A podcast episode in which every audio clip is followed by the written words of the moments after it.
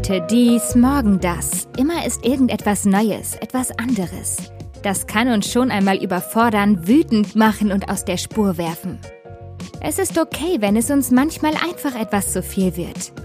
Lasst uns darüber reden.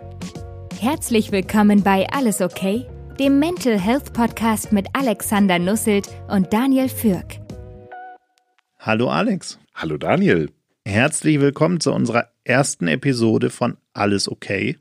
Schon verrückt. Jetzt reden wir schon über ein Jahr drüber. Da müssen wir doch was tun und heute ist es soweit. Heute ist es soweit. Und ich freue mich total auf diese erste Episode, weil wir über ein Thema sprechen wollen, das uns natürlich seit einem Jahr nonstop beschäftigt. Wir wollen aber heute mal nicht über Infektionszahlen sprechen. Wir wollen heute darüber sprechen, was durch Corona eigentlich in unserem Kopf passiert. Ja, und ähm, wir beobachten ja viel, wir haben uns ja viel angesehen, die, die letzten Monate, wie wir Menschen in unserer Gesellschaft damit umgehen. Wir haben Strategien gesehen, manchmal auch den Kopf geschüttelt und uns gefragt, hä, wieso tun Menschen das so? Wieso gehen sie so damit um?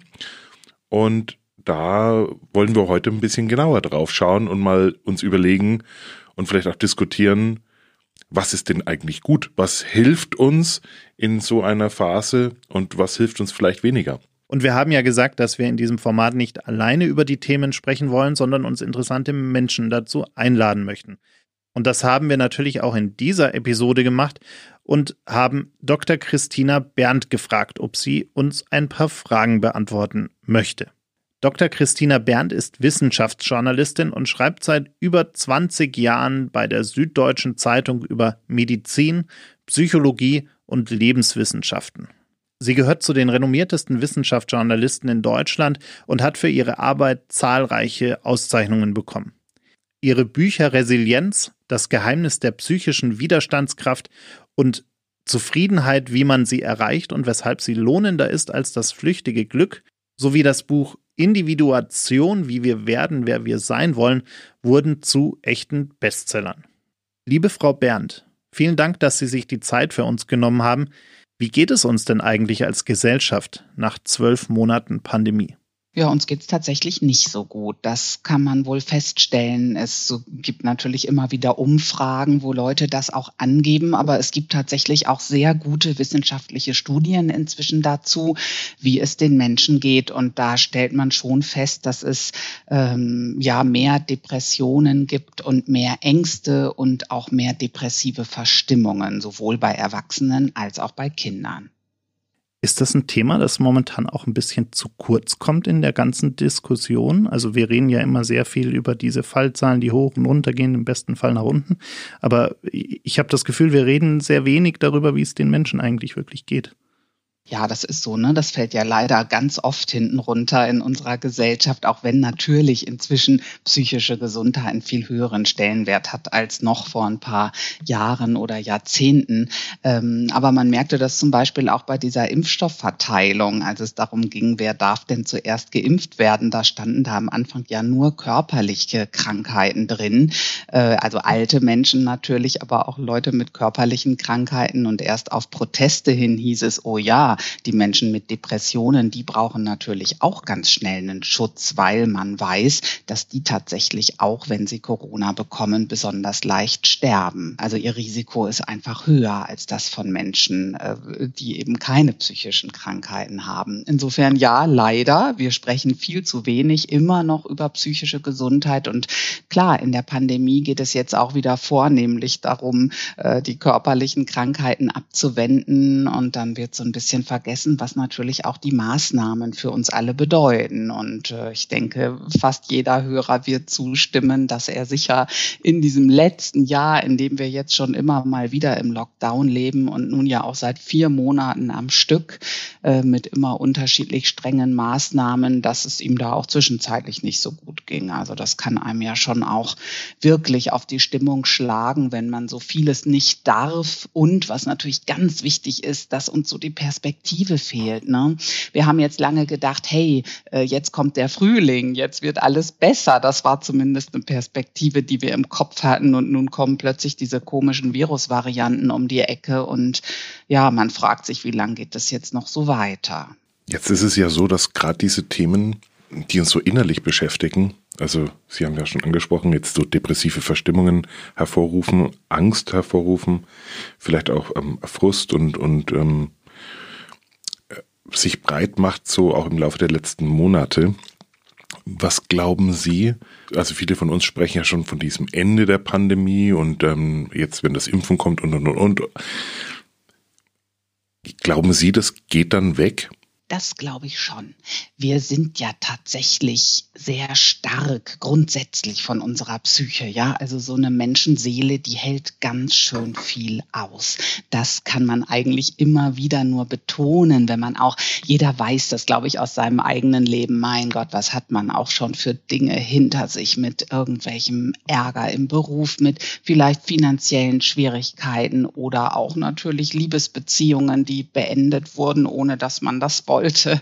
Ähm, wir haben ja alle schon unheimlich viel erlebt und in der Regel schaffen wir es auch, uns hinterher wieder zu berappeln. Also wir haben ganz viel von dieser psychischen Widerstandskraft, die eben im Fachjargon Resilienz heißt. Davon haben wir viel.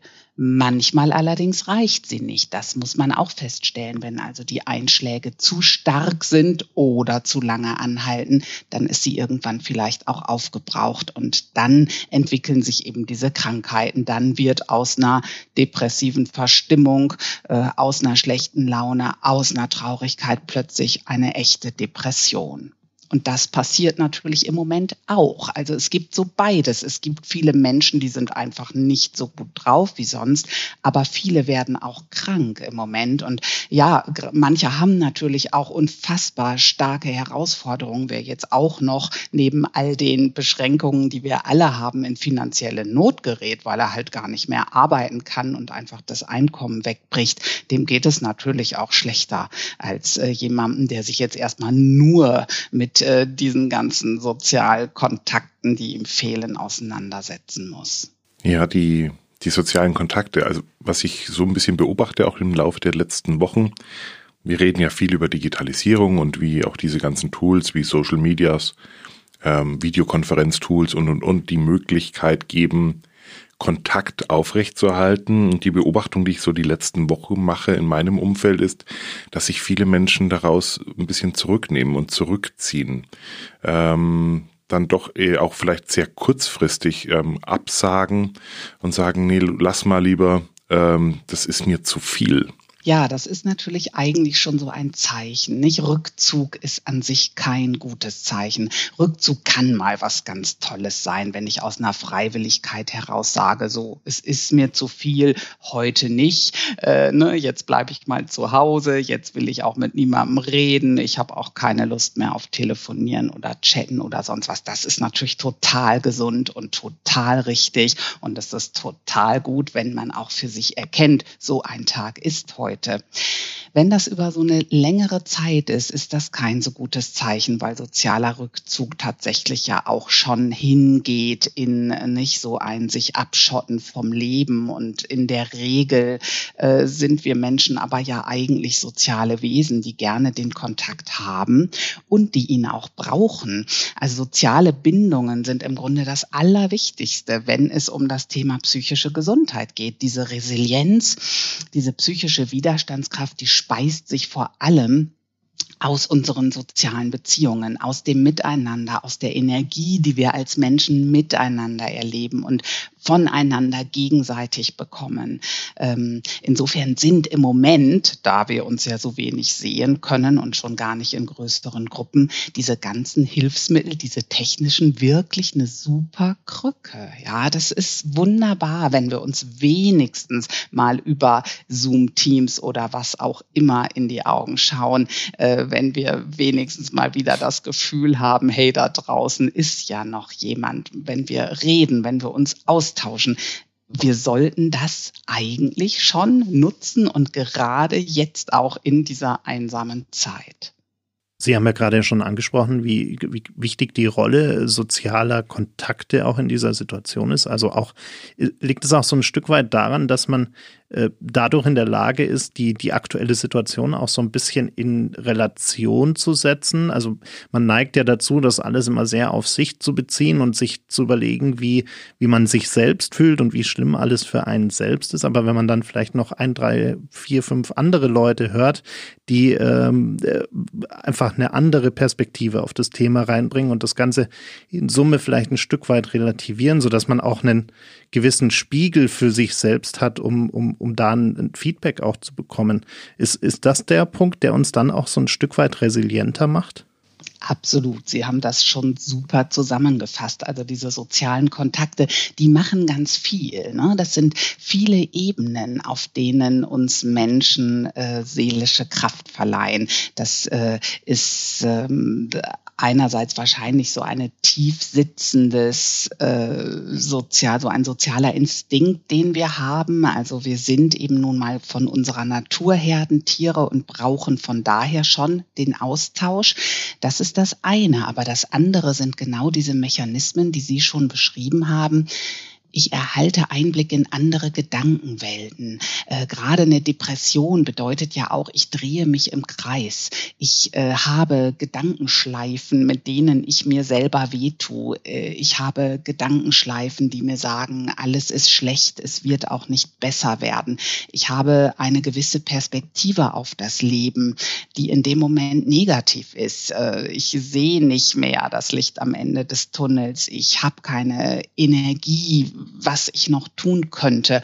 Und solche Dinge können einem natürlich andere Menschen wunderbar eröffnen, ne, die halt andere Denkweisen haben und die vielleicht auch mal sagen, ach komm, äh, wie wäre denn das, neue Ideen haben, was man ausprobieren könnte, denen es äh, vielleicht sogar noch schlechter geht als mir. Ja, auch das ist durchaus eine Rolle dieses sozialen Austausches, dass ich denke, hm, bis eben fand ich meine Situation ja schon schlimm, aber wenn ich jetzt höre, wie es der Marie gerade geht, dann kann ich das doch noch mal ganz anders einordnen. Ähm, das ist tatsächlich auch etwas, was uns so absurd, das vielleicht klingen mag, aber es verleiht uns Resilienz festzustellen, dass es auch noch schlimmer kommen könnte und dass es anderen schlechter geht. Was einem natürlich andere Menschen auch geben, ist Lebenserfahrung. Ja, ich habe ja sozusagen auch so eine Crowd-Intelligenz dann ähm, zusammengefügt, wenn, wenn da noch andere sind, die sagen, ich habe das letztes Mal so gemacht. Denn auch das ist Resilienz, dass ich für mich rausfinde, wie gehe ich denn jetzt mit dieser schwierigen Situation um? Es geht ja gar nicht nur darum, immer alles zu ertragen, sondern es geht ja vor allem darum, auch eine Lösung für sich zu finden. Die Lösung kann sein, ich chatte jeden Abend mit meiner Clique statt äh, ne, Doppelkopf spielen, äh, treffen wir uns halt auf Teams.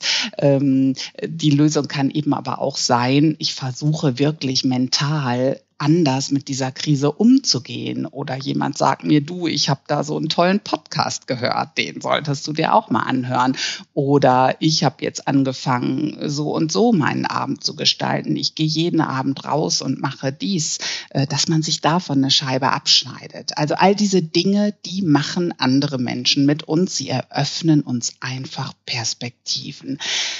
Wenn ich aber natürlich und da ist die Gefahr des sozialen Austausches, mich mit so gewissen Leuten immer nur negativ austausche, dann können natürlich soziale Kontakte auch schaden. Es gibt ja auch Freundschaften, die davon leben, dass man äh, lästert, dass man äh, sich gegenseitig sagt, wie schlimm alles ist.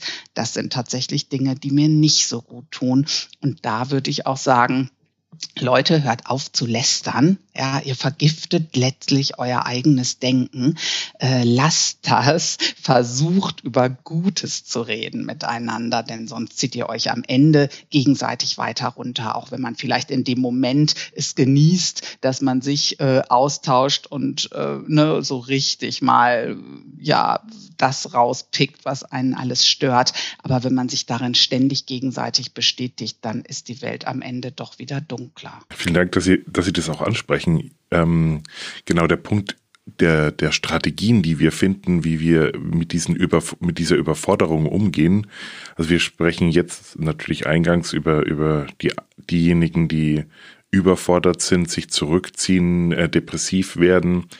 Ähm, um da, da rauszukommen, Sie haben es jetzt auch angesprochen, es gibt natürlich auch einen anderen Pol, ähm, der dann äh, diese Wut ähm, über die eigene Hilflosigkeit und Ohnmacht vielleicht mit dieser Situation zurechtzukommen nach außen projiziert, ähm, andere zu Schuldigen erklärt für die eigene Situation und auch diese ähm, also auch diese Verstärkung vielleicht findet dann eben im, im Zuspruch, also ja, wenn ich jetzt mal sagen würde, dieser gut gemeinte Zuspruch, vielleicht auch mit Empathie falsch, ähm, vielleicht manchmal falsch verstanden, ähm, zu sagen, es muss doch an irgendjemandem liegen, also irgendwo muss es doch sein.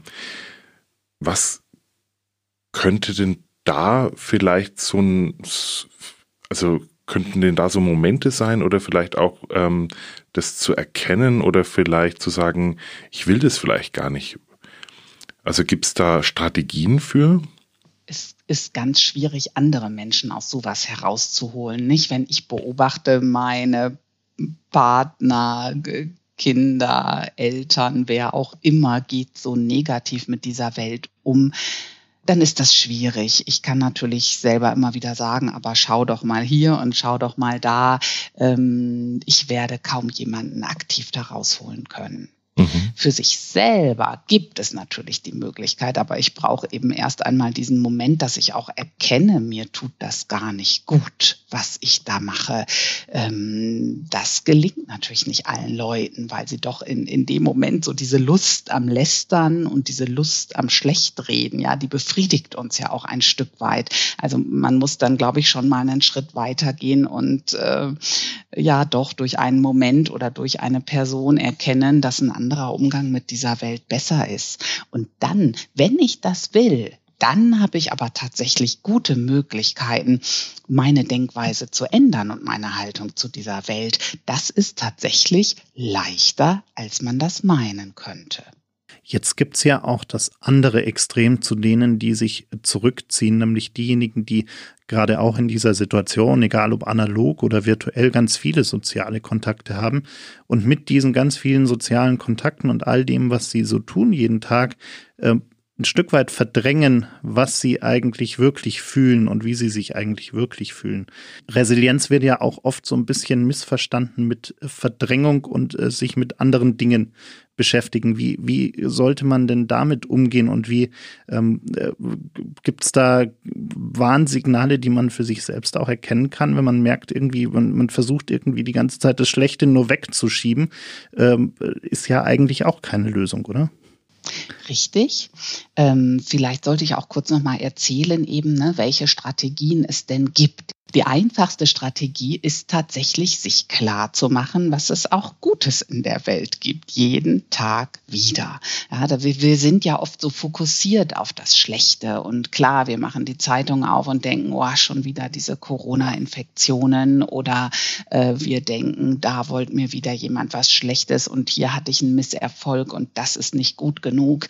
Ähm, das ist leider unser Gehirn, das ja auch grundsätzlich mal auf Fehlersuche programmiert ist was ja an sich ein Überlebensvorteil ist, wenn ich denn erkenne, was in meinem Leben falsch läuft und was ich vielleicht ändern sollte. Nur bei uns wird es oft zu viel, weil wir eben nur noch so durch die Gegend laufen und das Negative einsammeln.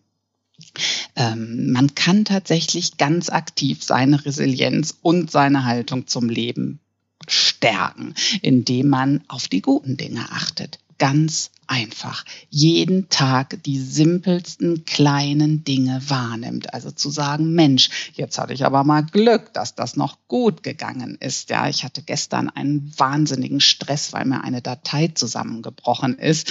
Und dann kann ich natürlich heute sagen, wie schlimm das war und dieses blöde Programm. Aber ich kann auch sagen, mein Gott, und es hat noch geklappt. Ich habe tatsächlich, bevor die Zeitung in Druck gegangen ist, diesen Text irgendwie noch gerettet. Was für ein Glück. Und so werden plötzlich sogar negative Erlebnisse zu was Positivem, wenn ich so darauf schaue. Und dann passieren natürlich ohnehin auch jeden Tag kleine Dinge, ja, dass mich eben jemand kontaktiert, jemand mir was Nettes sagt, äh, die Sonne scheint, ich noch irgendwie ein frisches Brot beim Bäcker krieg und nicht äh, eine Packung Packung kaufen muss im Supermarkt. Also all diese kleinen Dinge, wenn ich die sammle und in dem Moment, in dem sie passieren, auch mal kurz sage, hey, das war jetzt gut, da war was Gutes passiert, dann kann ich auf die Art mich wirklich positiver stimmen. Ich kann, wenn ich sowas sechs Wochen übe, depressive Symptome mindern. Das zeigen unzählige Studien. So einfach diese Technik auch ist, sie funktioniert wunderbar. Gut, jetzt sagen Sie, naja, das kann ja dann, das klingt ja alles so ein bisschen hier nach, ich mal mir die Welt rosa, ja, und, und versuche das äh, Schlechte zu verdrängen, aber das ist so tatsächlich nicht gemeint. Das Schlechte zu verdrängen ist auf Dauer vermutlich nicht so gut. Wobei man sagen muss, die moderne Psychologie ist der Verdrängung gegenüber gar nicht mehr so kritisch. Das war ja der gute Sigmund Freud, der uns immer gesagt hat, das Unterbewusstsein und äh, Verdrängen ist irgendwie verboten, denn das kommt alles später wieder hoch. Man sagt heute, verdrängen kann ganz gut sein. Wenn mich Dinge ständig quälen, dann ist es durchaus vernünftig zu sagen, du haust jetzt mal ab aus meinen Hirnwindungen. Ich will dich blöden Gedanken gar nicht mehr dauernd denken. Das kann extrem hilfreich sein. Es ist natürlich immer so eine Abwägung. Also wie schlimm ist das, was äh, mich da beschäftigt? Ist es jetzt gut, das einfach mal zur Seite zu schieben?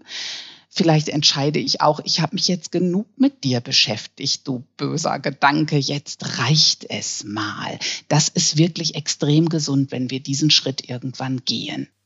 Das erinnert mich ein bisschen an meine Großmutter, ähm, die nie so über die Kriegszeiten gesprochen hat. Ich ihr aber immer irgendwie, also ich habe gewusst, da ist was. Also ähm, aber auch wenn, wenn in der Familie irgendwie mal so Themen hochgekommen sind, hat sie ganz oft auch ein bisschen gesagt, ach, sieh's mal so, sieh's mal noch von der Seite, um, um vielleicht ein bisschen so eine Relativierung auch ähm, einzuleiten. Ich glaube, sie tat sich auf der einen Seite mit vielen Problemen, Herausforderungen, würde man jetzt vielleicht heute sagen, leichter. Aber auf der anderen äh, Seite war es schon auch zu spüren, da ist etwas, das trägt sie schon seit langem mit sich herum. Haben Sie herausgefunden, was es ist? Nee, leider nicht. Mhm. Ja, und trotzdem kann das natürlich genau der richtige Weg für sie gewesen sein. Nicht? Es mag sein, äh, dass man heute sagen würde, hätte sie sich dem gestellt, was auch immer da vielleicht in ihrer Vergangenheit passiert ist, hätte sie es vielleicht mit Hilfe eines Therapeuten besser bewältigen können. Das können wir jetzt nicht entscheiden. Ähm, es kann aber auch gut sein, dass dieses Trauma unfassbar schlimm war und ihre Großmutter ihren Weg gefunden hat, wie sie damit umgeht, nämlich es irgendwo ganz tief in eine Kiste zu packen und es nicht mehr rauszuholen und stattdessen zu lernen, man kann Dinge auch anders sehen und ich versuche jetzt ne, das Positive doch aus meinem Leben rauszuholen. Vielleicht war das genau der richtige Weg. Ich glaube, wir müssen uns da selber für uns oft entscheiden, wie wir mit diesen Dingen umgehen. Kleinere Missgeschicke, Ärgernisse, ähm, Fehlleistungen, die kann man aus meiner Sicht am besten zur Seite schieben. Also so kleine Misserfolge, wenn man irgendwo in einer Konferenz was Doofes gesagt hat, wenn man einen Fehler gemacht hat. Natürlich muss man äh, zusehen, dass man diesen Fehler korrigiert dann. Aber sich dauernd damit zu martern, wie blöd man war und dass einem sowas passiert ist, das ist nicht zielführend. Eine klare Analyse zu machen, nächstes Mal mache ich das aber besser, ja, aber nicht äh, sich ständig mit diesen Dingen weiter zu beschäftigen. Also das, das bringt dann irgendwann nichts mehr. Und es ist besser, wenn wir uns ganz aktiv darauf fokussieren, was wir Gutes machen. Und das hat nichts mit diesem amerikanischen, äh, ne, ich muss irgendwie dauernd aus meinen Krisen gestärkt hervorgehen zu tun. Aber ich kann das zum Teil, wenn ich es will. Äh, ich kann mir selber in Erinnerung rufen, wie ich schon Probleme bewältigt habe. Und das macht mich stark. Es macht mich nicht stark, mich dauernd daran zu erinnern, was ich schon für tausend Fehler in meinem Leben gemacht habe. Wir machen ja dauernd Fehler und ich bin mir sicher, wir machen auch in Zukunft ganz viele Fehler. Aber so verzeihen mit sich zu sein und so zu denken, das gehört halt zum Leben dazu Das ist wichtig. Das erhält meine psychische Gesundheit.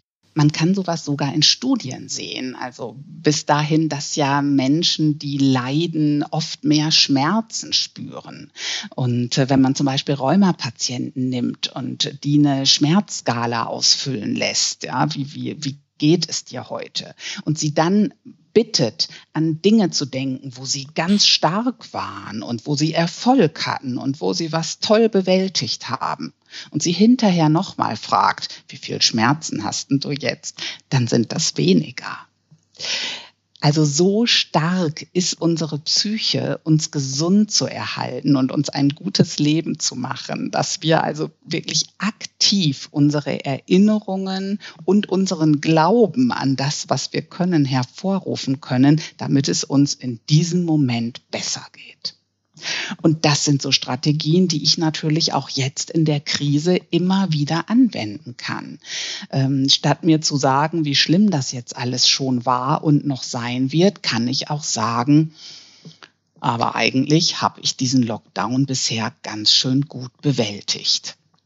Und was hat mir denn letztes Mal eigentlich geholfen? Wie habe ich das denn im Frühjahr gemacht? Äh, was hat funktioniert? Wie bin ich gut durch diese Situation gekommen? Und mir dann ganz konkret sagen, das rufe ich jetzt wieder ab und das probiere ich wieder. Ähm, denn, denn das sind Strategien, an denen ich wachsen kann. Vielleicht zum Abschluss noch eine kurze Frage. Wir Menschen sind ja irgendwie Gewohnheitstiere und man sagt ja auch, man äh, Verhalten äh, sehr oft wiederholt und äh, gewissermaßen übt, dann, dann äh, wird es irgendwann auch zu einem, zu ja, alltäglichen Verhalten. Ähm, jetzt üben wir ja diese Corona-Situationen schon recht lange, nämlich äh, inzwischen ja schon fast ein Jahr und auch diesen, diesen Stress, der damit irgendwie einhergeht, diese ähm, Anspannung, die damit einhergeht. Ähm, nach einem Jahr, und wir werden ja wahrscheinlich noch ein bisschen länger damit beschäftigt sein, wird es Dinge geben, bei denen wir uns wirklich verändert haben werden in dieser Zeit, äh, also die auch langfristig nachhaltig bleiben?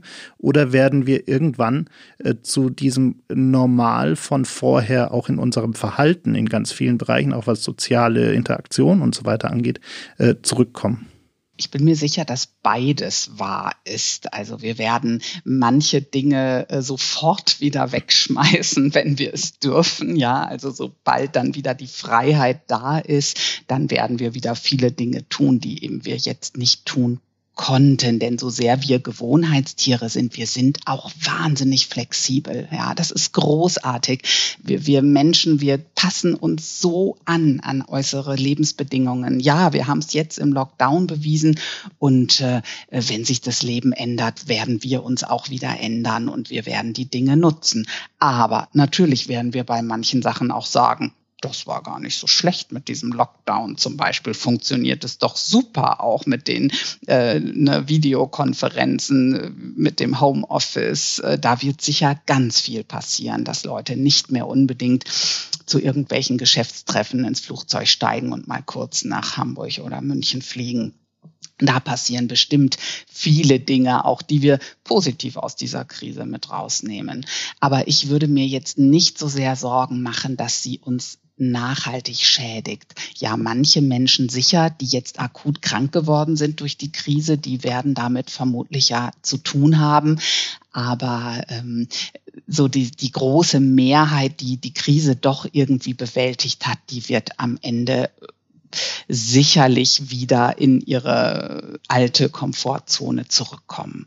Und im besten Fall haben wir eben sogar noch was draus gelernt. Also das ist äh, keine Pflicht und kein Muss, dass man jetzt aus jeder Krise irgendwie gestärkt hervorgeht, aber es passiert eben doch sehr häufig, dass Menschen sagen, ich habe auch wieder was mitgenommen. Und in einem können wir uns sicher sein. Wir werden sicherlich was mitnehmen für die nächste Krise. Ja, das muss nicht unbedingt der nächste Lockdown sein. Ja, sollten wir den dann noch einmal erleben, dann werden wir wieder sehr viel besser wissen, wie wir damit umgehen als beim ersten Mal. Aber eigentlich stärken uns Krisen auch für ganz andere Dinge, weil wir uns wieder erinnern können, dass wir Dinge bewältigen, wie stark wir eben doch sind und wie viel Resilienz in uns ist und auch eben daran, dass man das noch lernen kann, dass man jeden Tag dazu beitragen kann, an seiner Psyche zu arbeiten und an seiner psychischen Gesundheit. Vielen Dank für das Gespräch und die spannenden Einblicke und Perspektiven, Frau Berndt. Ja, Daniel, jetzt mal so aus deiner Sicht, was nimmst du jetzt so mit? Also wie siehst du das? Können wir jetzt wirklich noch so viel falsch machen, wie wir damit umgehen? Ich glaube, jeder von uns geht ja wirklich sehr individuell mit der aktuellen Situation um. Und das ist auch völlig in Ordnung. Jeder von uns muss seinen eigenen Weg finden, wie er damit am besten klarkommt. Wichtig ist nur, dass wir ein Stück weit reflektieren, wie es uns wirklich geht. Und wenn wir merken, dass äh, etwas nicht in Ordnung ist, dass wir uns einigeln, dass wir uns abkapseln, dass wir keine sozialen Kontakte mehr haben. Dann sollten wir, glaube ich, aufpassen und einfach mal darüber nachdenken, ob es nicht vielleicht doch besser wäre, mal wieder Menschen anzurufen, zu kontaktieren und vielleicht auch eine soziale Interaktion zu initiieren mit, mit Freunden, die man schon lange nicht mehr gesehen hat. Also ich für meinen Teil nehme auf jeden Fall mit, es ist okay, ähm, in dem Moment, wie ich damit umgehe, ob ich etwas verdränge oder ob ich äh, etwas ausspreche, mit jemandem bespreche, etwas teile, ähm, ob ich, ähm, ob es gerade Zeit ist zu reflektieren. Und es ist weder gut noch schlecht. Also an und für sich. Also ich kann jetzt nicht sagen, mache ich etwas richtig oder mache ich gerade etwas falsch. Ich kann aber im Nachgang daraus meine Lehren ziehen und mir überlegen, hat mir das jetzt wobei geholfen und wobei vielleicht nicht. Und ähm, damit ist für mich alles okay. Und das Wichtigste ist ja, und das haben wir auch gelernt, darüber reden hilft. Und damit sind wir hier ja genau richtig bei unserem neuen Podcast. Und ich freue mich sehr, dass ihr alle da draußen uns zugehört habt und hoffe, dass ihr beim nächsten Mal auch wieder mit dabei seid. Bis zum nächsten Mal. Bis dann.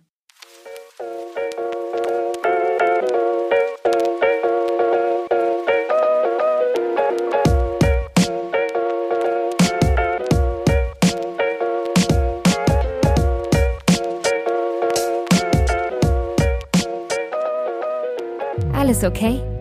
Der Mental Health Podcast mit Alexander Nusselt und Daniel Fürk. Produziert in den 48 Forward Studios in München.